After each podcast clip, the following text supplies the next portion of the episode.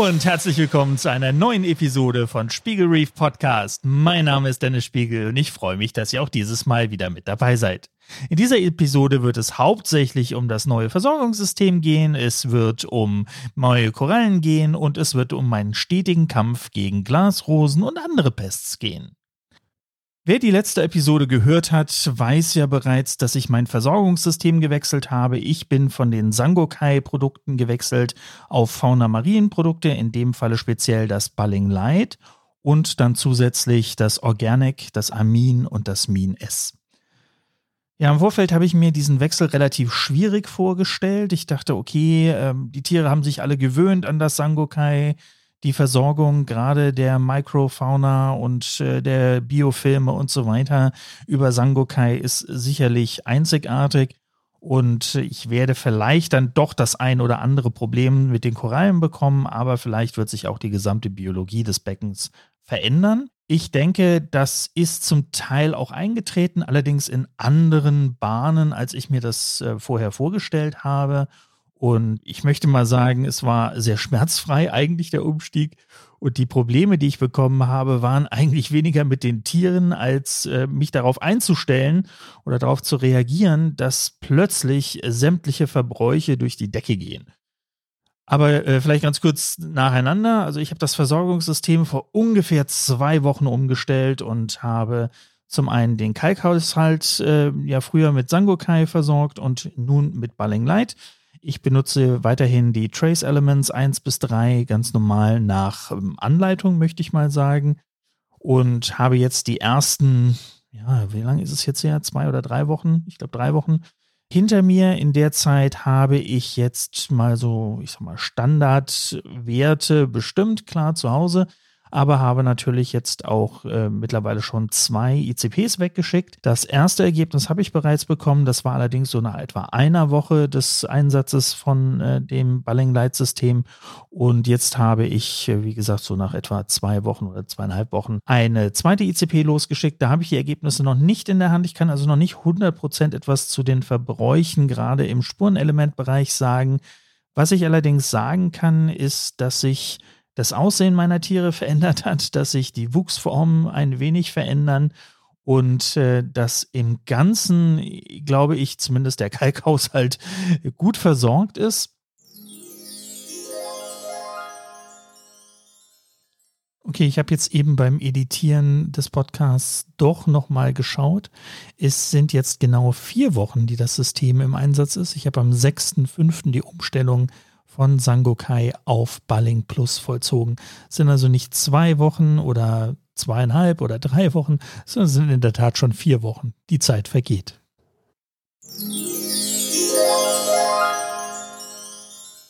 Und am Anfang hatte ich auch erstmal nur das Balling Light System am Laufen und ähm, hatte mich noch nicht mit den anderen Produkten auseinandergesetzt, also Organic, Amin und Min S und am Anfang hatte ich ja schon berichtet, war mein Balling äh, Light, jetzt mal ganz langsam, der KH-Verbrauch mit Balling Light war etwas höher als mit Sangokai. Ähm, ich habe damals nicht so richtig sagen können, woran es liegt. Dachte erstmal, okay, ist erstmal positiv, dass es nicht total eingebrochen ist, sondern ich war ja da dann etwa so 30 bis 50 Prozent höher, je nach Tag, äh, vom Verbrauch her, was ich vorher hatte oder das, was mir der Aqua-Calculator ausgerechnet hat. Und das hat sich fortgesetzt. Das heißt, meine tägliche Zugabe im Moment von Balling Leitflüssigkeit mit der Standardverdünnung äh, sind im Moment knapp 200 Milliliter am Tag. Und äh, das fand ich schon mal ganz ordentlich, ähm, so vom, vom grundsätzlichen Verbrauch. Und ähm, gut, also damit ist es natürlich nicht geschehen. Das ist nicht das Einzige, wie gesagt, was passiert ist. Und dieser Anstieg auf diese 200 Milliliter von den 120, die ich meine ich letzte Woche noch hatte, kommen nicht nur durch den äh, durch die andere Verfügbarkeit der Carbonathärte natürlich und sonst äh, muss es auch nicht immer gleich heißen, dass es die Korallen sind, die ganze KH rausziehen. Das können natürlich auch andere Bakterien sein, das können Schnecken sein oder was auch immer. Ähm, da gibt es also wesentlich mehr Möglichkeiten als nur ähm, Korallenwachstum. Ich habe dann angefangen, Organic und Amin zu dosieren. Und zwar habe ich mich auf der Fauna Marienseite rumgetrieben und habe ein bisschen mehr über diese Biotope gelesen, die dort vorgestellt werden. und wie solche Biotope vielleicht optimalerweise mit den Fauna Marienprodukten zu versorgen sind. Ich bin beim Bali äh, Reef äh, stehen geblieben, weil Bali Reef ist dann doch so das, was meinem Besatz am nächsten kommt. Das heißt, ein äh, doch recht bunter Mix aus LPS, SPS. Ja, also vielleicht nicht ganz auf, auf Bali bezogen, was, was die Korallenarten bei mir angeht, aber okay. Ähm, mit trotzdem einem Fokus auf den SPS-Korallen, LPS-Korallen, wie gesagt, dann eher, naja, ich sag mal, vielleicht im Verhältnis von SPS zu LPS vielleicht 70 zu 30. Das entspricht ziemlich dem, was auch mein Becken im Moment an, an Korallenbesatz darstellt. Ich habe dann nachgeschaut, wie man sich denn vorstellt, dass man äh, dieses Becken oder diese, dieses Biotop versorgen kann. Da wird zum einen die Zeolit-Methode ähm, genannt. Ich fahre ja ohne Zeolite. Ich bin äh, wie ihr wisst, ja von Tag 1 eigentlich immer am Hadern gewesen, was Zeolite angeht. Ich hatte ja ganz am Anfang einen Zeolitfilter mit drin, hatte Probleme, dass das Becken nicht ins Laufen kam, dass ich keine Nährstoffe hatte, habe damals dann auf Anraten von Jörg Kokott die, äh, den Zeolitfilter rausgenommen, war auch genau die richtige Entscheidung zu dem Zeitpunkt und ähm, mein Becken hat sich dann ja auch gefangen und Nährstoffe, wie ihr wisst, habe ich jetzt im Moment eher im Überfluss als zu wenig. Und ähm, ich bin noch mal am Überlegen, ob ich den Zeolithfilter wieder einbauen sollte oder nicht. Im Moment ist er noch nicht wieder drin, aber kann ich jetzt für die Zukunft auch nicht sagen, wie es jetzt dann wirklich werden wird. Ich denke, ich beobachte das Ganze noch ein bisschen, beobachte auch meine Nährstoffe jetzt noch ein bisschen und werde dann hoffentlich in die richtige Richtung reagieren. Ja, ansonsten Kohle im Dauereinsatz fahre ich ja sowieso und dann kam eben die äh, Zusatzversorgung und für Korallen und äh, die ganze, ganze Biologie und das war eben das Organic und das Amin. Ich habe dann angefangen, beide Produkte einzusetzen, ungefähr so eine Woche später, nachdem ich das Balling Light umgestellt hatte. Und ja, erstmal habe ich nicht viel gesehen, ganz klar. Und dann aber so nach weiteren anderthalb Wochen musste ich dann doch sagen, jetzt bilde ich mir das nicht nur ein, aber meine Korallen haben nochmal einen extremen Wachstumsschub hingelegt. Das heißt, vor allen Dingen die Basalscheiben sind wesentlich größer geworden, an allen meinen Akroporen auf jeden Fall. Das ging ruckzuck und wirklich, man, ich will jetzt nicht sagen, man konnte zusehen, aber in sehr kurzer Zeit hat sich da doch sehr viel getan.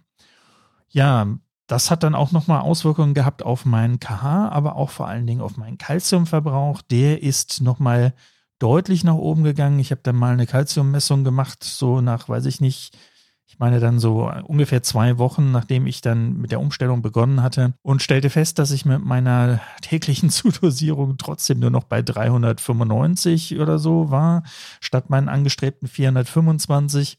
Das heißt, da musste ich dann nochmal deutlich nachlegen und äh, das ging dann auch weiter nach oben, sodass ich jetzt verglichen zum Anfang fast das Doppelte an Calciumlösung hinzudosieren muss. Genau, also insofern erstmal super. Vielleicht könnte man diese Episode dann auch äh, gleich als äh, Fauna Marien Fanboy Folge äh, deklarieren. Denke, so in die Richtung geht das gerade im Moment bei mir. Ich bin einfach völlig begeistert und ähm, muss sagen, am Anfang dachte ich so ein bisschen, naja, okay, ja, da gibt es hier viele schöne bunte Flaschen, aber ähm, ist alles äh, sowieso nur Snake Oil, ist alles sowieso nur, um den Leuten Geld aus der Tasche zu ziehen. Das ist noch so ein bisschen meine Denke von vor, naja, ich sag mal gut 20 Jahren, damals so die ersten Bakterienprodukte, die auf den Markt kamen, die ersten auch Aminosäureprodukte, die auf den Markt kamen und man hat einfach damals nicht viel Unterschied gesehen, oder ich vielleicht, ja, muss ja das immer auf mein Becken beziehen, habe keinen wirklichen Unterschied gesehen. Ich habe es natürlich trotzdem ausprobiert, aber nicht viel äh, gesehen. Vielleicht war ich auch damals einfach nicht, äh, nicht geduldig genug. Oder aber äh, die anderen Rahmenbedingungen haben einfach nicht gepasst. Vielleicht war mein Licht nicht gut genug, vielleicht war meine Strömung nicht gut genug. Da gibt es ja viele Möglichkeiten. Auf jeden Fall muss ich sagen, ähm, ja, ich bilde es mir nicht nur ein, dass da jetzt viel passiert ist. Es hat auch nicht nur was damit zu tun, dass das Becken jetzt knapp zehn Monate alt ist, sondern äh, hier ist wirklich durch die Umstellung des Versorgungssystems einiges passiert. Und ich muss noch einmal sagen, dass ich eigentlich von Sangokai total begeistert bin. Und das Einzige, was mich wirklich davon weggebracht hat, ist, ähm, oder zumindest jetzt im Moment davon weggebracht hat, ist wirklich dass ich nie einschätzen konnte, muss ich Spurenelemente nachdosieren oder nicht. Ich habe meinem Auge nicht getraut, wenn ich die Korallen gesehen habe, geht es denen jetzt gerade nicht äh, gut, weil sie nicht genug Nährstoffe haben oder gibt es einen anderen Grund, gibt es vielleicht Parasitenbefall oder sonst irgendwas. Ich habe mich einfach nicht getraut, das so mit dem puren Auge äh, wirklich dann auch einzuschätzen. Und deswegen habe ich gedacht, ich möchte lieber was haben, wo ich auch wirklich Messungen durchführen kann, wo ich messen kann, wo sind meine Spurenelemente und die auch auf ein vorgegebenes Maß bringen kann, also so eine Art Kochbuch äh, für die Meerwasseraquaristik, so dass ich dann äh, ja mich da an so, an so einem Guide auch festhalten kann und dann dementsprechend meine, meine Werte auch einstellen kann und dass ich einfach ein bisschen Feedback bekomme, ne? dass ich das Feedback aus der ICP nutzen kann und auch weiß, ist okay, wenn ich jetzt diese Werte auch einstelle. Ganz davon abgesehen, ich wollte nur noch mal sagen, in meinem tiefen Herzen äh, muss ich sagen, Sangokai ist toll, aber es ist vielleicht nicht für mich das optimale System. Ich glaube, man muss dafür noch mehr in Tune sein mit seinem Aquarium, mit seinen Korallen. Und ich glaube, da fehlt mir so ein bisschen was. Und ein Grund, warum das, glaube ich, bei mir so ist, liegt einfach daran, dass ich beruflich so eingespannt bin und so viel auch unterwegs bin, dass ich einfach nicht konstant äh, gut meine Korallen auch beobachten kann, auch zu denselben Zeiten am Tag beobachten kann. Das ist doch sehr unterschiedlich, wann ich da reinschaue in das Becken. Und ich glaube, das hat viel damit zu tun. Genug jetzt meiner Rechtfertigung. Nein, es soll keine Rechtfertigung sein, ganz sicher nicht. Ich wollte nur noch mal ausdrücken, dass ich nicht denke, dass ähm, das Balling Light System oder die anderen Produkte von Fauna Marine besser sind als Sangokai, ganz sicher nicht. Ja, also, wo war ich stehen geblieben? Genau, mit Organic und Amin. Ich habe beides an der Dosierpumpe. Ich dosiere von beiden 5 Milliliter pro Tag hinzu. Das ist so ein bisschen unterhalb der eigentlichen empfohlenen Dosis. Die empfohlene Dosis liegt ja so bei 0,5 Milliliter pro 100 Liter. Ich benutze, wie gesagt, 5 äh, Milliliter, also so viel wie für 1000 Liter. Ich bin ja mit äh, Filter und allem drum und dran so ungefähr bei 1300 Litern. Aber ich bin einfach ein bisschen drunter geblieben. Ich denke, das ist äh, auf jeden Fall besser. Ich habe weiterhin begonnen, auch Min S äh, dazu zu dosieren. Da hatte man ja als, äh, ich sag mal, als Vorgabe irgendwie einen Tropfen pro 100 Liter und das auch nur alle drei Tage. Ich mache das im Moment auch wirklich so zwei bis dreimal die Woche und ich gebe im Normalfall 1,2 Milliliter dazu. Das heißt, vielleicht ein ganz bisschen mehr, als da jetzt drin steht, aber äh, es lässt sich einfach dosieren, ne, mit, der, mit der Spritze dann einfach dann aufziehen und ähm, mal abgesehen von dem etwas äh, gewöhnungsbedürftigen Geruch von Mean S, muss ich sagen, dass beide Tiere darauf eigentlich wirklich sofort reagieren. Das heißt, ich gebe das ins Wasser und es dauert vielleicht fünf Minuten und dann sehe ich, wie die Polypen ähm, aus den Korallen noch weiter rauskommen, wie die, äh, die Korallen sich einfach auch mehr, mehr öffnen, das Gewebe mehr aufplustern. Also da scheint wirklich äh, was dran zu sein. Da ist wirklich was drin, was sie sehr, sehr gerne mögen. Und äh, deswegen gebe ich das jetzt auch weiterhin dazu. Wie gesagt, ich habe das Gefühl, dass mein gesamtes Becken nochmal einen Riesenschub gemacht hat. Es geht wirklich deutlich nach vorne. Ich bin super happy, was das Wachstum meiner Korallen angeht. Ist es mittlerweile so, dass Korallen anfangen, ineinander zu wachsen und ich möchte jetzt nicht, nicht übertreiben, aber ich würde sagen, also da war noch ein bisschen Platz vor drei Wochen, ja. Also, das geht doch jetzt wirklich zum Zusehen schnell und äh, macht mich total happy. Ja, ich glaube, ich habe damit jetzt erstmal wieder ein System gefunden, mit dem zumindest ich im Moment super zurechtkomme, was meinem Korallen gut tut, was meinem Becken gut tut. Aber eins ist natürlich auch klar, diese zusätzlichen Zugaben von äh, Korallenfutter, von Aminosäuren, das mögen nicht nur meine Korallen, das finden auch meine Glasrosen furchtbar gut und die explodieren. Also wirklich explodieren. Das ist echt nicht mehr schön. Es ist eine wirkliche Plage geworden mittlerweile und ich komme auch mit dem manuellen Einschreiten, also mit dem Abspritzen der einzelnen Glasrosen nicht mehr hinterher, habe ich so das Gefühl. Ich hatte ja in der letzten Folge schon mal geschrieben, dass ich äh, natürlich eigentlich gerne einen Shellmon wieder eingesetzt hätte, aber dass ich das eigentlich nicht wirklich ähm, ähm, ja, rechtfertigen kann von mir selbst, weil doch die Shellmons sehr, sehr sensibel sind und so eine Umsetzung oder generell so ein Transport auch nicht gut verkraften. Und da mein Fischbesatz ja auch schon relativ oder ja, ziemlich, ziemlich stark ist, ziemlich groß ist, habe ich gesagt, ich, ich möchte nicht noch einen zusätzlichen Shellmon einbringen, mit dem großen Risiko, dass garantiert einer von meinen beiden Hawaii-Doktoren sich äh, mit dem Schelmon nicht vertragen wird. Ich habe da ein Exemplar, was besonders dominant ist allen Fischen gegenüber. Der ähm, legt sich auch immer gerne mal mit dem mit dem Adamanenfuchsgesicht an, was doch deutlich größer ist als er. Aber ähm, ich hatte einfach, nee, habe ich gesagt, das, das bringt nichts. Auch wenn es ihn vielleicht nur stresst ähm, und, und er jetzt nicht wirklich zu Schaden kommt, wird es ihm nicht helfen, sich an das Becken zu gewöhnen, futterfest zu werden. Und deswegen habe ich gesagt, also ein Shelmon scheidet für mich eigentlich aus. Und wegen meinem Fischbesatz habe ich eigentlich auch gesagt, ich möchte äh, keinen Tangfallenfisch einsetzen. Der geht wahrscheinlich jetzt erstmal noch von der Größe. Der wird natürlich auch größer über Zeit, aber ähm, auch da habe ich gesagt, eigentlich habe ich genug Fische im Aquarium und eigentlich möchte ich da jetzt auch keinen Tangfallenfisch einsetzen, wobei ich das jetzt nicht kategorisch ausschließen würde. Da geht es mir wirklich jetzt nur um den Fischbesatz von der Menge an Fisch ähm, auf mein Aquarium. Da könnte ich mir vorstellen, dass ich da dann doch irgendwann nochmal schwach werde. Ich habe mich jetzt trotzdem erstmal entschieden, das Ganze mit Garnelen zu versuchen. Ich habe jetzt äh, nochmal zusätzlich zehn Kykentali Garnelen eingesetzt. Zwei hatte ich ja zu Beginn eingesetzt. Ob die noch da sind, ob die noch äh, aktiv sind und ob die sich an den Glasrosen auch wirklich den Glasrosen wirklich zuwenden, kann ich natürlich nicht sagen, weil ich muss sagen, diese zwei Kükentali habe ich eingesetzt und habe sie nie wieder gesehen. Ah, das stimmt nicht. Einmal, glaube ich, habe ich sie noch gesehen, aber äh, die waren, sind sehr, sehr versteckt lebend. Die zehn, die ich eingesetzt habe, sind noch sehr klein. Die haben so eine Größe von, naja, ich weiß nicht, vielleicht ähm, drei Zentimetern oder so. Und ja, die habe ich eingesetzt und auch die habe ich danach natürlich erstmal nicht mehr gesehen. Die verstecken sich. Ich denke, jetzt muss man mal abwarten denke mal, so die nächsten vier Wochen werden zeigen, ob äh, ich da Glück habe, ob die an die Glasrosen drangehen. In der kleinen Größe werden sich natürlich nur die kleinsten vorknöpfen können.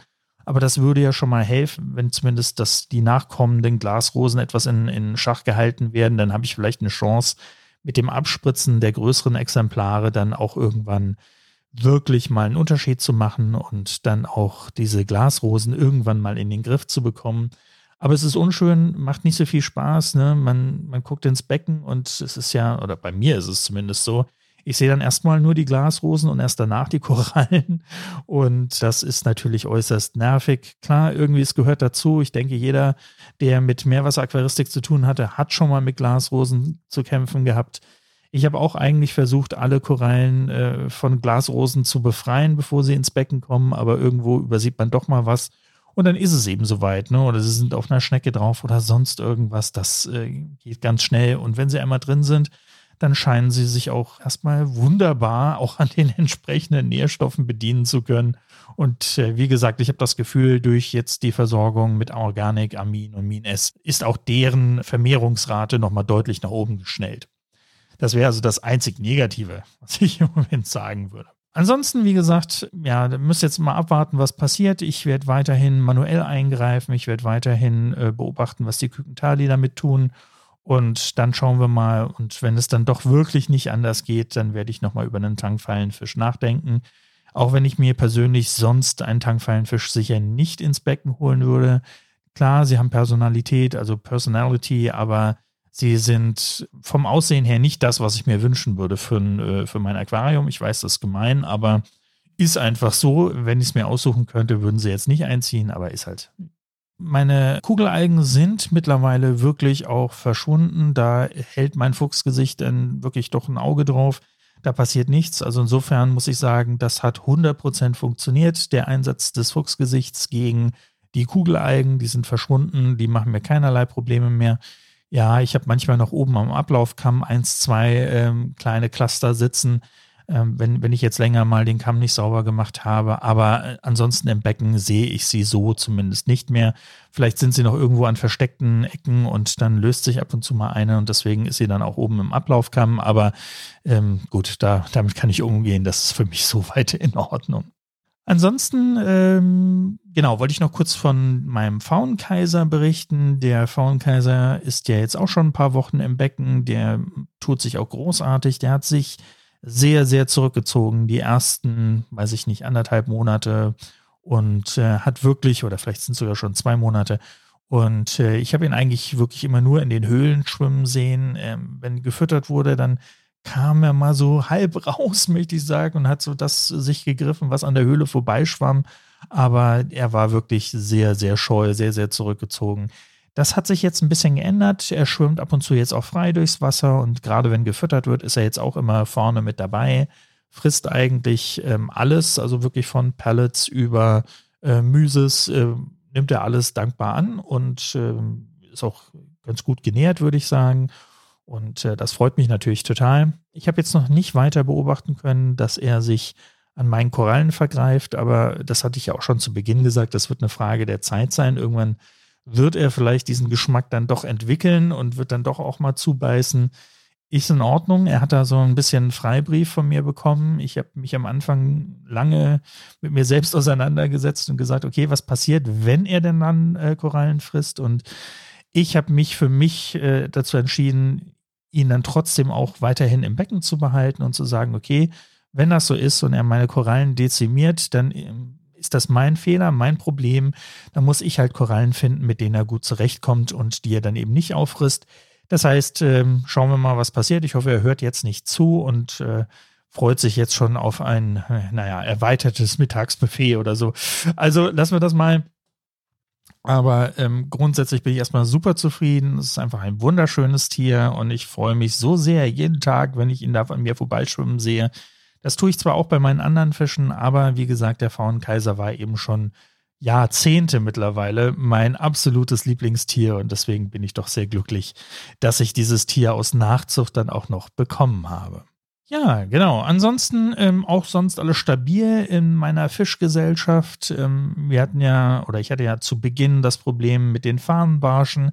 Seitdem es jetzt nur noch zwei sind, kommen die beiden auch sehr harmonisch miteinander aus und es gibt da keine weiteren Querelen und äh, ist auch nicht mehr seit jetzt mittlerweile, glaube ich, vier Monaten oder so, nicht mehr dazu gekommen, dass jetzt Tiere oder dass eins von den beiden Tieren ähm, verstorben ist oder sich zurückgezogen hat oder irgendwas in der Art. Die sind den ganzen Tag immer im Freiwasser und fressen und ja, sind auch mittlerweile relativ groß geworden. Selbst mein Regenbogenlippfisch, der ja zu Beginn so ein bisschen na, der hat keine Probleme gemacht, will ich nicht sagen, aber der hat einfach erstmal kein Futter angenommen, sondern hat sich bedient aus dem, was er im Becken gefunden hat an Kleintieren und das hat auch gut funktioniert. Aber mittlerweile frisst er auch äh, Frostfutter und er frisst auch Pellets. Also ähm, auch da hat sich eine Gewöhnung eingestellt und ähm, da bin ich auch sehr dankbar für, weil da hatte ich immer so ein bisschen Bedenken, was passiert, wenn doch mal irgendwie diese Population der Kleinstlebewesen äh, dezimiert ist, zumal ich ja auch noch zwei, wenn auch sehr kleine Mandarinfische eingesetzt habe und die sich natürlich auch davon bedienen, ähm, habe ich immer irgendwann Angst gehabt, dass dann auch gerade so eine so ein, so ein größeres Tier, so ein größerer Lippfisch dann irgendwann vielleicht Probleme bekommt. Aber wie gesagt, seitdem der auch an das normale Frostfutter geht, habe ich da jetzt auch keine Sorgen mehr in dem Sinne. Also insofern alles gut mit meinen Fischen ähm, mit meinen Korallen. Ja, ich habe nochmal Korallen nachgesetzt. Ähm, ich glaube, ich habe nochmal 15 oder ja, 18, 18 Ableger nachgesetzt. Das waren hauptsächlich auch Fauna-Marientiere und ein paar Tiere von White Corals und alles super, muss ich sagen. Ich habe mich nochmal an Montipora rangewagt, sowohl nochmal an äh, eine lila Platte, die ja eigentlich äh, No-Brainer sein sollte und eigentlich auch in wesentlich äh, jüngeren Systemen und vielleicht auch mit schlechteren Werten super gedeihen sollten. Dann aber auch mit äh, Montipora digitata wieder, also auch wieder eine Forest Fire, die ich wieder eingesetzt habe, die ich ja schon, ich glaube, jetzt im vierten Versuch habe. Äh, die ersten drei Versuche haben maximal zwei Wochen ausgehalten. Danach sind die Korallen ausgeblichen und dann leider auch verstorben. Und äh, ich hoffe, dass das diesmal nicht passiert. Bisher sieht alles super aus. Also der Beginn äh, hat sich besser gestaltet als alle Male zuvor. Die Tiere äh, öffnen sich mehr als die anderen Exemplare das vorher getan haben. Sind zwar alles nur kleine Ableger, aber äh, sieht gut aus. Ich sehe auch schon jetzt ein deutliches Ausbilden der Fußscheibe und ich hoffe, dass das ein gutes Zeichen ist und dass es genauso gut weitergeht. Alle anderen Korallen hatten sowieso keine Probleme jetzt, äh, die ich eingesetzt habe. Es waren hauptsächlich auch Akroporen, die ich eingesetzt habe. Die äh, stehen wie eine Eins und äh, wachsen und gedeihen. Und ähm, ich habe noch eine Stylophora pistillata mit eingesetzt. Auch bei der hatte ich vorher Probleme. Auch die scheint jetzt erstmal sich wohlzufühlen. hat die Polypen die ganze Zeit draußen, ist sehr, sehr buschig und äh, hat ein wunderschönes Pink als Farbe. Also ich hoffe, dass jetzt meine Probleme mit den Korallen wirklich auch vorbei sind. Also ich habe keine Korallen mehr gehabt, die in letzter Zeit verstorben sind. Ich hatte ja am Anfang doch echte Probleme. Ich hatte ja diesen Zwischenfall, na, Zwischenfall will ich nicht sagen, aber ich hatte sehr große Probleme mit RTN, STN, woraus oder wodurch sie auch immer ausgelöst wurden. Das ist im Griff. Das hat ja damals dann auch diese Fauna Marin RTN, STN-Kur gebracht, äh, mit dann dem Recon X danach. Und ich muss sagen, das war ja meine erste wirkliche Berührung mit Fauna Marin wieder, wo ich gesagt habe, Mensch, äh, da ist doch was dran, ist doch nicht alles nur äh, Geldmacherei und Snake Oil, sondern da ist wirklich äh, Power in den Produkten. Und das war ja auch eigentlich letztlich der Grund, warum ich mich entschieden habe, auch viele ähm, Produkte nach und nach umzustellen. Und jetzt bin ich ja fast zu 100 Prozent auf Fauna Marine Produkten. Also äh, ja, hat schon einen Grund und ich war auch von, bisher von jedem der Produkte gleichermaßen äh, beeindruckt und überzeugt. Und ich weiß, das klingt jetzt ja alles nach furchtbarer Werbung, soll es aber nicht sein. Ich äh, habe davon auch nichts, wenn ich sowas hier sage. Aber ähm, ja, ich bin einfach total begeistert. Ich bin genau wie von den Royal Exklusivprodukten, bin ich zum absoluten Fanboy. Jetzt im Moment auch von Fauna Marine geworden. Und es macht einfach Spaß, weil es einfach gut funktioniert. Royal Exklusiv bringt mich auch noch auf eine ganz kleine Sache. Ihr ähm, erinnert euch ja, ich habe eine Dreambox im Einsatz und das ist noch ein etwas älteres System. Die hatte noch nicht die Dosierstäbe ähm, mit verbaut. Ich habe dann irgendwann die Dosierstäbe nachgeordert, habe mich aber äh, sehr lange davor gescheut, meine Dreambox zu durchbohren, um dann diese Dosierstäbe einzubringen. Und äh, das habe ich jetzt endlich, endlich, endlich gestern mal gemacht, nachdem diese Stäbe bei mir bestimmt schon seit einem halben Jahr auf dem Schreibtisch liegen. Und ich meine wirklich auf dem Schreibtisch, so dass ich jeden Tag drauf geschaut habe und jeden Tag entschieden habe, heute ist nicht der Tag, um die Dosierstäbe einzubringen und deine schöne Dreambox kaputt zu machen. Ich habe dann gestern Abend mir einfach ein Herz gefasst und habe gesagt, was soll's, jetzt muss es mal passieren. Ich habe dann auf ähm, der äh, bei mir jetzt rechten Seite der Dreambox, also da, wo die Rücklaufkammer ist, da, wo die Rückförderpumpen drin stehen, habe ich auf der ganz rechten Seite dann äh, in dem Falle die sechs Löcher, Löcher gebohrt und habe die Dosierstäbe dort eingebracht, habe dann meine Dosierpumpen daran angeschlossen und habe jetzt zumindest erstmal, naja, drei Viertel meiner ganzen Dosierschläuche jetzt schön ordentlich in, äh, in der Dreambox drin. Ich muss mir auch keine Gedanken mehr machen, ob jetzt die Schläuche, die ich dann da behelfsmäßig durch irgendwelche Öffnungen eingeführt habe in die Dreambox, ob die jetzt zu weit im Wasser sind oder nicht oder ob das alles passt und jetzt äh, ist es einfach sauber. Die Dosierstäbe sind weit genug aus dem Wasser, es tropft wunderbar da rein. Es hat alles wunderbar funktioniert, ließ sich ohne Probleme bohren. Klar, wenn man jetzt die Dosierstäbe rausnimmt, dann denkt man auch, was ist das denn? Das muss ja nun wirklich nicht sein, aber so sieht es erstmal gut aus und äh, passt natürlich dann auch rein, rein farblich gut dazu mit dem Weiß-Rot und bin total happy. Ich habe also die Originaldosierstäbe verwendet von Royal Exklusiv und äh, ich habe zwar auch die Titan-Aufsätze für, für die Dosierstäbe hier zu Hause liegen. Ich habe sie aber derzeit nicht eingesetzt, sondern habe die Schläuche direkt auf die Dosierstäbe ähm, draufgesteckt weil der, der Fit generell auf diesen Titanhülsen ähm, für mich nicht ganz so gut war. Also das war einfach zu locker und da wollte ich nicht, nicht das Risiko eingehen, dass sie abgehen. Ich muss mich damit nochmal auseinandersetzen. Vielleicht habe ich es auch einfach falsch gemacht, ähm, aber jetzt für den Moment ist alles so in Ordnung, wie es ist. Jetzt muss ich mir nur noch mal Gedanken machen, wie ich die Schläuche ein bisschen schöner führe von den Dosierpumpen bis hin zu diesen Dosierstäben, aber das ist jetzt eine Kleinigkeit. Auf jeden Fall da ähm, auch erstmal bin ich wieder super happy, dass das alles äh, in Ordnung ist und äh, auch so gut funktioniert hat. Ich habe es natürlich trotzdem beinahe geschafft, das Ding zu ruinieren, weil ich habe zwar so eine schöne Bohrschablone gehabt und ich habe die dann aufgelegt und habe dann gebohrt. Was ich nicht so ganz bedacht habe, ist, äh, oder was ich nicht gemessen habe, was ich nur so per Auge gepeilt habe, ist, ähm, sind denn die Löcher auch wirklich weit genug weg von der eigentlichen Wand ähm, der, äh, der Dreambox? Weil es ist ja so, dass sie oben so, weiß ich nicht, einen halben Zentimeter oder so, naja, ist vielleicht nur oder drei Millimeter übersteht über dem, ähm, über der Seitenwand sozusagen, ist ja oben wie so eine Lippe. Und die habe ich nicht so wirklich äh, gemessen und so nur per, per Augenmaß. So, mm, und dann kommt man bei mir auch recht schlecht dran. Ich musste da so halb in den Unterschrank reinkriechen und habe trotzdem dann nicht wirklich was gesehen. Und ähm, musste dann da auch irgendwie mit links bohren, damit ich an den Rohren vorbeikam. Und ach, es war, alles schon wieder abenteuerlich. Aber auf jeden Fall ist dann, sind dann die Bohrungen doch etwas zu nah an die Wand gekommen. Aber ich habe Glück gehabt, äh, ist alles erstmal so, dass es auch so bleiben kann kann, ich ja nicht auch nochmal neu bohren musste oder so Mist, sondern äh, ist alles in Ordnung. Es ist ein bisschen nah dran an der Wand, aber nicht zu nah.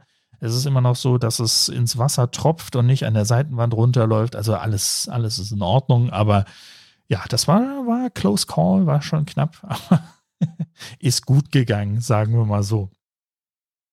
Genau. Das heißt, ich habe jetzt auch äh, da nicht nur wieder Ordnung reingebracht, sondern eben auch ähm, System jetzt, was, was mir selber oder was, dem ich selber ein bisschen mehr vertraue jetzt wieder. Ich habe dann doch oft aus Versehen mal so einen Schlauch dann doch äh, entweder rausgezogen, sogar aus der Dreambox, weil ich irgendwas an den Kabeln rumgefummelt habe. Oder aber ich habe sie zu weit reingeschoben. Also irgendwas war eigentlich immer, das war vorher keine gute Lösung. Jetzt fühle ich mich damit äh, doch, doch deutlich wohler. Genau, Equipment bringt mich noch zu zwei Themen. Ein Thema ist mein, eine meiner MP40-Pumpen, die mittlerweile ja so laut ist und so stark vibriert, dass ich sie sogar ausgeschaltet habe. Ich habe jetzt nochmal den Service kontaktiert und die haben gesagt, ja, ja, gar keine Frage, wird wahrscheinlich ein kaputtes Lager sein, bitte einschicken. Und äh, das äh, bereite ich jetzt gerade vor. Das heißt, ich habe jetzt erstmal doch recht mühsam die Kabel wieder rausgefummelt aus den ganzen Halterungen, die ich da so eingebaut habe und äh, von meinem Controllerboard wieder runter zu bekommen, denn sowohl das Netzteil als natürlich dann auch den Controller selbst und die ganze Verkabelung. Das war doch mehr Aufwand, als ich dachte. Dann dachte ich auch mal so kurzzeitig, na, so ein Rattennest von Kabeln war vielleicht doch gar nicht so schlecht.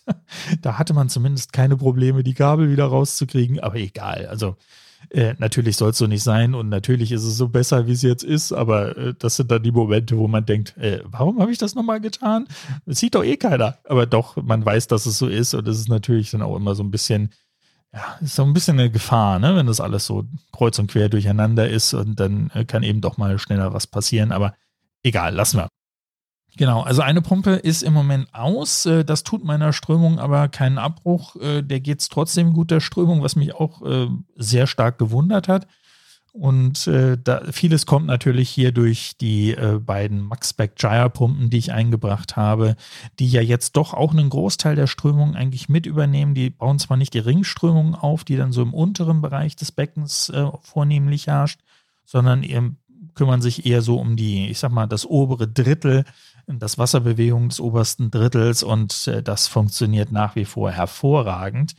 Also da muss ich sagen, habe ich, äh, habe ich doch wirklich Glück gehabt, habe ich eine gute Wahl getroffen. Das, äh, ja, gute Wahl getroffen würde ja bedeuten, dass ich gewusst hätte, was ich tue. Habe ich ja natürlich nicht, sondern ich habe mich ja versucht zu informieren und äh, habe dann mich entschieden und habe dann einfach mal die äh, Pumpen gekauft, ohne sie vorher wirklich in Betrieb gesehen zu haben. Also insofern äh, muss ich schon sagen, war eher Glück gehabt, äh, dass, das, dass das wirklich gestimmt hat, was ich da so alles gehört, gelesen und gesehen habe in äh, YouTube-Videos oder auf Internetseiten und so weiter. Und ich muss wirklich sagen, dieses System hat mich überzeugt, es funktioniert super. Die Wasserbewegung ist genauso, wie ich sie mir vorgestellt habe. Und äh, zumindest für mein Becken ist es eine wirklich, wirklich gute Ergänzung zum Strömungskonzept. Und äh, genau, aber wie gesagt, die, äh, worauf ich eigentlich hinaus wollte, war die MP40, die defekt ist, wo das, das Lager wohl ausgeschlagen ist und ähm, der Support wieder. Ne? Also der Support kam sofort äh, zur Stelle, war sofort zur Stelle und war gar keine Frage natürlich. Die Pumpen sind jetzt fast genau ein Jahr. Ich habe sie ja deutlich vor Beckenstart, habe ich ja die ganze Technik schon gekauft und also war trotzdem gar keine Frage und äh, sind noch in der Garantie, gerade noch. Und äh, ja, ich hoffe, dass es jetzt auch genauso schnell repariert wird. Mal schauen. Wie gesagt, tut mir zum Glück nicht so weh. Äh, Wenn es da jetzt mal irgendwie zwei Wochen länger dauert, bis die repariert sind, dann ist das so. Jetzt nicht unbedingt, äh, oder ich laufe jetzt nicht gerade Gefahr, dass mein Becken da jetzt in der Zeit Schaden nimmt. Und äh, das ist ja auch schon mal ein schönes Gefühl. Genau, Redundanz ist ja sowieso vielleicht eins der Themen in meinem Aquarium. Das wisst ihr alle und äh, auch Automatisierung. Und Automatisierung war dann der nächste Support-Fall, den ich äh, letzte Woche hatte. Und zwar ähm, lag es daran, dass ich mit meinem ähm, KH-Director so ein bisschen am Hadern war. Ich hatte schon vorletzte Woche das Gefühl, irgendwas stimmt hier nicht so richtig. Und ich habe dann mich entschieden, endlich mal die pH-Elektrode ähm, nochmal neu zu kalibrieren. War jetzt auch schon fast ein halbes Jahr her, also schon eigentlich viel zu lange. Und das Kalibrieren ist mir schon, also ist schon sehr schwerfällig gewesen. Ich habe, glaube ich, drei Versuche gebraucht, bis sie vollends kalibriert war und habe eigentlich fast immer den kompletten Zeitbereich ausgenutzt. Das sind ja dann irgendwie so, weiß ich nicht, 830 Sekunden oder irgendwie sowas, die man für jeden Schritt hat. Also einmal die Kalibrierung auf pH 4 und dann pH 7. Und der hat immer fast den kompletten Zeitbereich gebraucht, um dann überhaupt zu kalibrieren. Und äh, meine Messungen danach waren trotzdem alle, naja, die waren all over oder wie auch immer man dann im Deutschen dazu sagt. Das heißt, mal war mein, mein KH irgendwie gemessen bei äh, bei vier und dann das nächste Mal war dann aber bei elf. Und dann also, ist dann doch eine etwas große Abweichung und hatte dann echt Probleme damit. Ich habe dann einfach mal den Support kontaktiert und äh, das war ganz interessant, weil das war dann über das Pfingstwochenende und ich meine, ich habe samstags abends geschrieben und äh, zwei Stunden später kam auch direkt eine, Na eine Nachricht, äh, dass man sich denn mal auf meinen KH-Director einloggen möchte und ob ich dann mal bitte den, äh, den Account sharen kann mit dem Support-Team. Das habe ich dann gemacht und die haben sich das angeguckt und die haben mir dann auch gleich gesagt, naja, also deine pH-Elektrode, das sieht nicht so gut aus. Ähm, da gibt es ja so dann diese Kalibrierwerte, ne, also den unteren und den oberen, und die sollten im Normalfalle, glaube ich, irgendwie 20.500 Einheiten auseinander sein oder irgendwie, jetzt lagelt mich nicht fest, vielleicht sind es auch 200.000, ich weiß es schon gar nicht mehr, aber auf jeden Fall gibt es dort einen Bereich, der definiert ist, wie weit die im Optimalfall auseinander sind. Das war bei mir zu nah dran, die beiden Werte, deswegen hat er gesagt, naja, vielleicht ist auch einfach diese pH-Elektrode ähm, nicht mehr in Ordnung. Ich habe dann erstmal überlegt, was mache ich jetzt? Okay, äh, klar, wenn es nicht in Ordnung ist, brauche ich eine neue, ist sowieso vielleicht ganz gut. Ich habe dann nochmal eine neue pH-Elektrode bei GHL direkt bestellt und ähm, habe dann noch mit dem Support weitergesprochen und der meinte dann auch, naja, das kommt drauf an, äh, wie lange so eine Elektrode halten kann, hängt viel von davon ab, wie viel Messungen man pro Tag hat, wie viel äh, Verschmutzungen auch im Wasser sind und so weiter und so weiter, kann man pauschal nicht sagen aber äh, die Jahresgrenze könnte schon realistisch sein. Das kann mal viel mehr sein, mal viel weniger sein. Also ähm, kann man eben nicht wirklich äh, versprechen, sage ich mal. Ist halt auch irgendwie ein Verschleißteil, ein Verbrauchsartikel. Das war mir so nicht bewusst. Ich dachte zwar, dass man die dann schon alle paar Jahre mal austauscht, aber dass man wirklich jedes Jahr eigentlich neue Elektroden braucht, das äh, war etwas, was mir noch mal neu war, völlig neu war zumal ich diese Probleme mit der pH-Messung im eigentlichen Aquarium eigentlich nicht habe.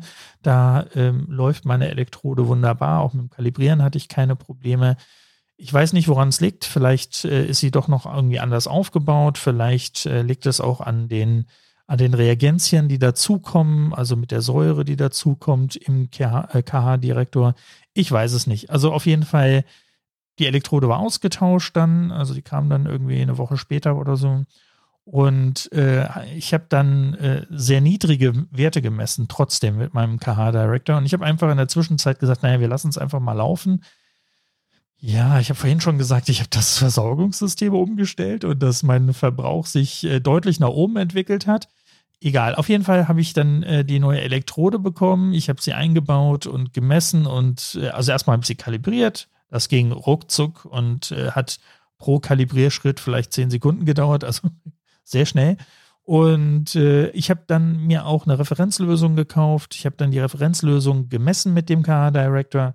Ich habe dann äh, die Abweichung im KH Director entsprechend justiert, sodass ich dann auch genau auf diese 7,5 kam, die die Referenzlösung mir angezeigt hat super ähm, und habe dann mein Aquarium gemessen und kam raus bei 6, irgendwie 6,6 oder so oder 6,7.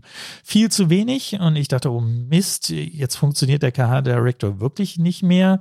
Vielleicht lag es nicht nur an der Elektrode, aber dann dachte ich, naja, warum müsste eigentlich die Referenzlösung richtig? Kann ja irgendwie nicht sein. Also da muss vielleicht doch was dran sein. Ich habe dann doch mal sehr widerwillig wieder einen Tropftest rausgeholt und äh, der Tropftest, der hat mir bestätigt, ich liege irgendwo zwischen 6, also zwischen 6 und 7. Feiner löst er jetzt erstmal so als Standard nicht auf. Klar, man kann weiter verdünnen und kann dann nochmal neu bestimmen, habe ich jetzt nicht gemacht. Also es war jetzt erstmal auf jeden Fall eine Bestätigung des Wertes, den mein KH-Director gemessen hat. Das heißt, dann habe ich gedacht, naja, dann müssen wir halt mehr äh, KH-Lösungen dazugeben und ich habe mehr dazu gegeben und noch viel mehr dazu gegeben. Und dann irgendwann kamen wir dann mal auf 6,9.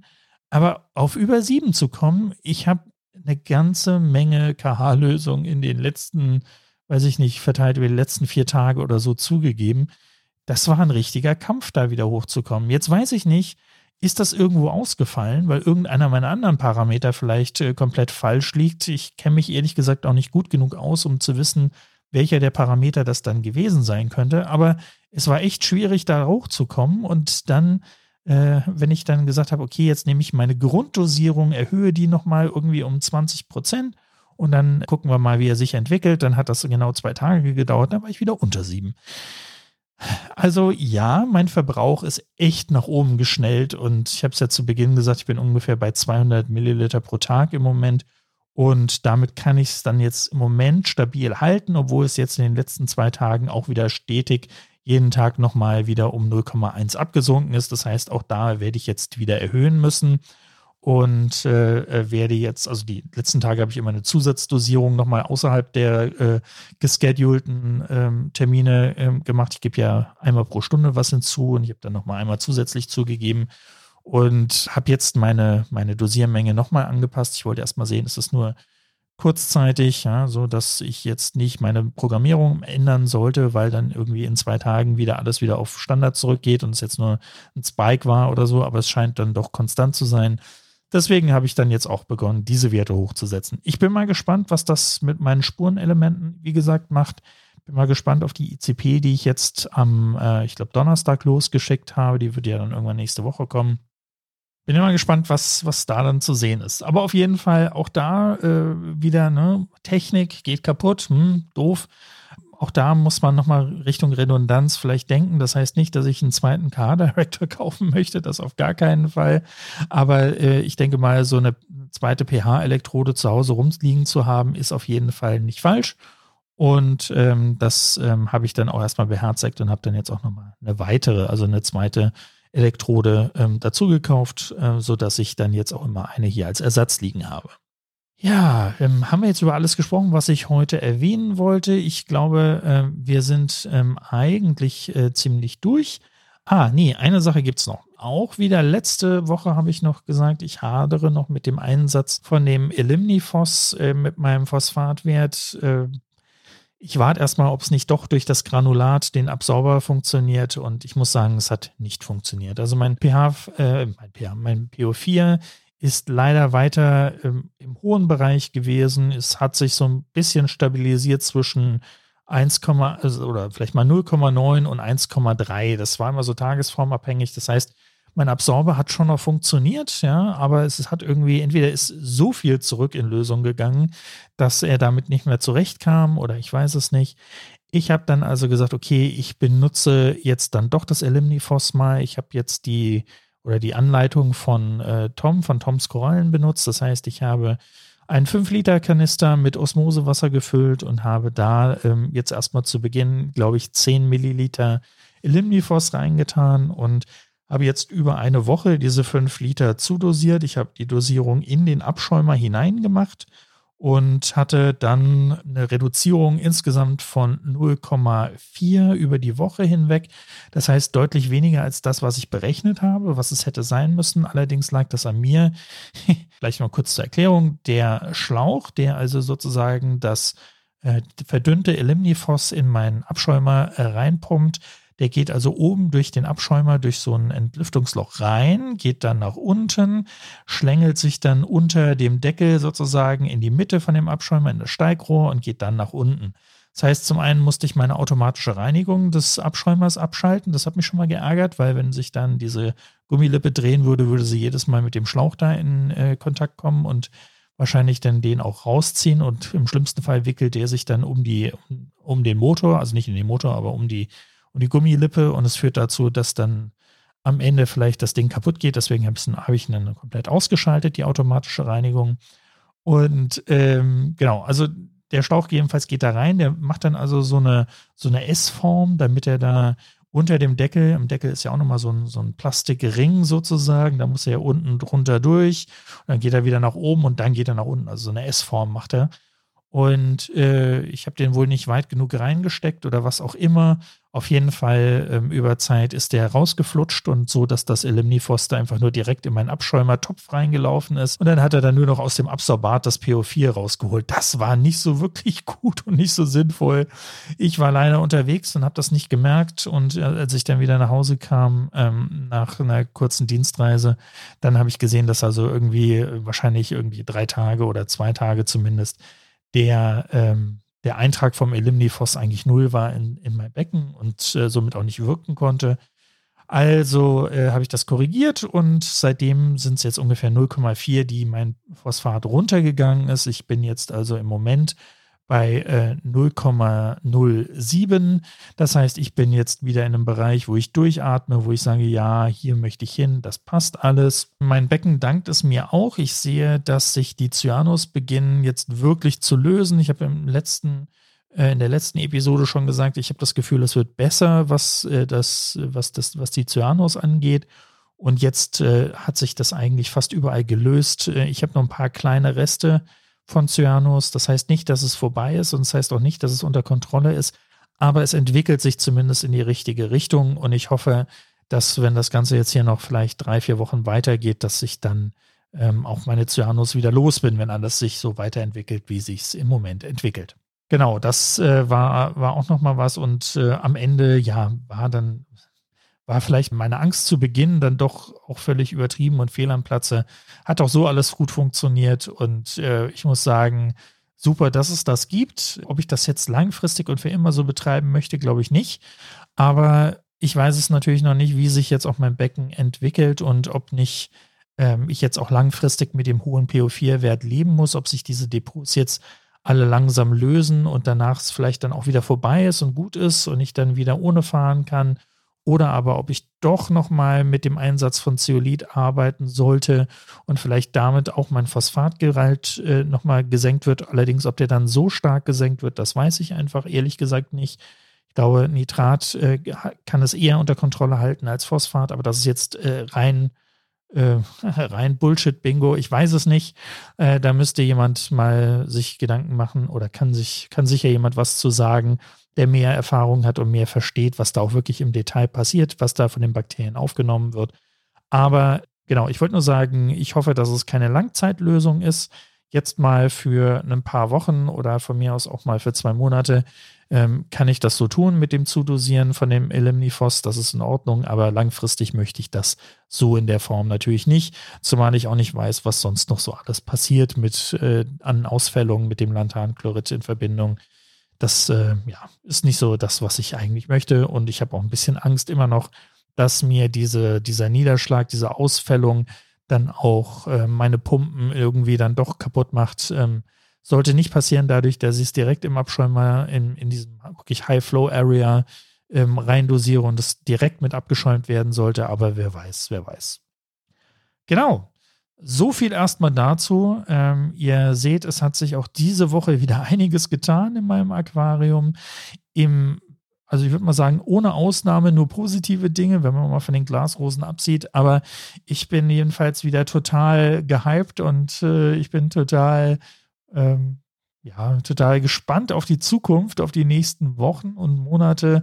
Ich freue mich einfach wie Bolle, dass äh, es meinen Korallen jetzt wieder oder dass es denen jetzt überhaupt so gut geht, dass sie so toll wachsen und äh, dass mein Becken so langsam auch wirklich Gestalt annimmt. Das ist echt toll zu sehen. Es ist auch toll zu sehen, dass ich jetzt auch Korallen halten kann, die ich vorher nicht halten konnte. Und äh, wenn jetzt äh, vielleicht sich das Ganze auch so stabilisieren könnte, da bin ich schon mal super glücklich. Klar, viele würden jetzt in das Becken gucken und würden sagen, ja, die Farben sind aber noch nicht da, wo sie hin sollten. Das ist mir im Moment echt noch egal, muss ich sagen. Im Moment will ich einfach nur, dass die Tiere alle gesund sind und äh, schön wachsen. Und wie gesagt, wenn sich das so fortsetzt, bin ich erstmal wirklich ein Happy Camper, also super zufrieden. Ich habe noch eine Sache, die, äh, die mir noch so ein bisschen Sorgen oder, oder Sorgen bereitet. Und zwar ist das mein anstehender Sommerurlaub, wo ich vier Wochen nicht da sein werde. Ich versuche derzeit einen Aquarienservice zu finden, der die Pflege in der Zeit übernehmen kann. Das ist zum einen extrem teuer, weil ich niemanden im direkten Umfeld habe, der das übernehmen kann und ich doch einiges an Anfahrtskosten zahlen muss. Aber gut, ähm, am Ende ist es mir das dann auch irgendwie wert. Ähm, und auch wenn natürlich äh, Nachbarn oder wer auch immer hier helfen kann mit der normalen Fütterung, brauche ich trotzdem bei so langer Zeit jemanden, der ab und zu mal nach dem Rechten schaut und der notfalls eingreifen kann, wenn irgendwas schief läuft. Ich kenne mein Glück, ansonsten ist es wirklich wahrscheinlich so, ich fahre Richtung Flughafen und schon auf der Fahrt zum Flughafen geht dann irgendwie eine Pumpe kaputt oder äh, irgendwas passiert, was dann doch äh, wirklich Probleme für mein Becken bedeuten würde. Insofern bin ich da lieber auf der sicheren Seite und äh, hoffe, dass sich das trotzdem noch ausgeht, dass das mit dem Aquarienservice dann auch wirklich funktioniert. Ja, ich muss sagen, ich freue mich. Ich freue mich, dass ihr äh, mit dabei seid. Ich freue mich, dass ihr das jetzt auch mal wieder miterleben könnt. Nicht mehr nur die Episoden mit den vielen Problemen, sondern jetzt in dem Falle auch mal wieder Vollgas nach vorne. Und äh, das ist es natürlich, was unser Hobby dann auch so rewarding macht. Wenn mal wirklich alles gut läuft, dann ist das natürlich ein unbeschreibliches Gefühl. Das kennt ihr alle. Ich bin am Ende von dieser Episode angelangt. Ich möchte mich verabschieden. Danke für diesmal nicht ganz eine Stunde konzeptionelles Meeresrauschen. Ich hoffe, euch hat es auch ein bisschen Spaß gemacht. Ich hoffe, ihr konntet auch das ein oder andere mitnehmen, den ein oder anderen Hinweis auch für euch benutzen.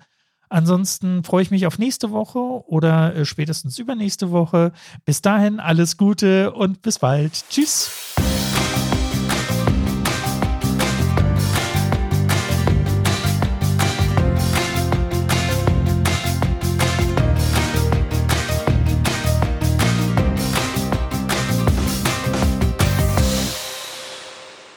Zum Schluss noch ein ganz kurzer Hinweis. Alles das, was hier heute gesagt wurde, basiert rein auf meinen Beobachtungen, Erfahrungen und auf meiner Meinung. Ich bin von niemandem incentiviert worden, bestimmte Meinungen hier zu vertreten oder Produkte zu nennen oder nicht zu nennen. Und äh, alles das, was ich einsetze, ist auch von mir ganz normal zu ganz regulären Preisen bezahlt worden. Es gibt auch sonst keine Gegenleistung. Weiterhin bin ich natürlich beruflich nicht mit der Materie beschäftigt. Das heißt, alles das, was ich hier sage, hat natürlich keinen Anspruch auf Vollständigkeit, auf Richtigkeit, sondern ist das, was ich eben, wie gesagt, erfahre oder erlebe.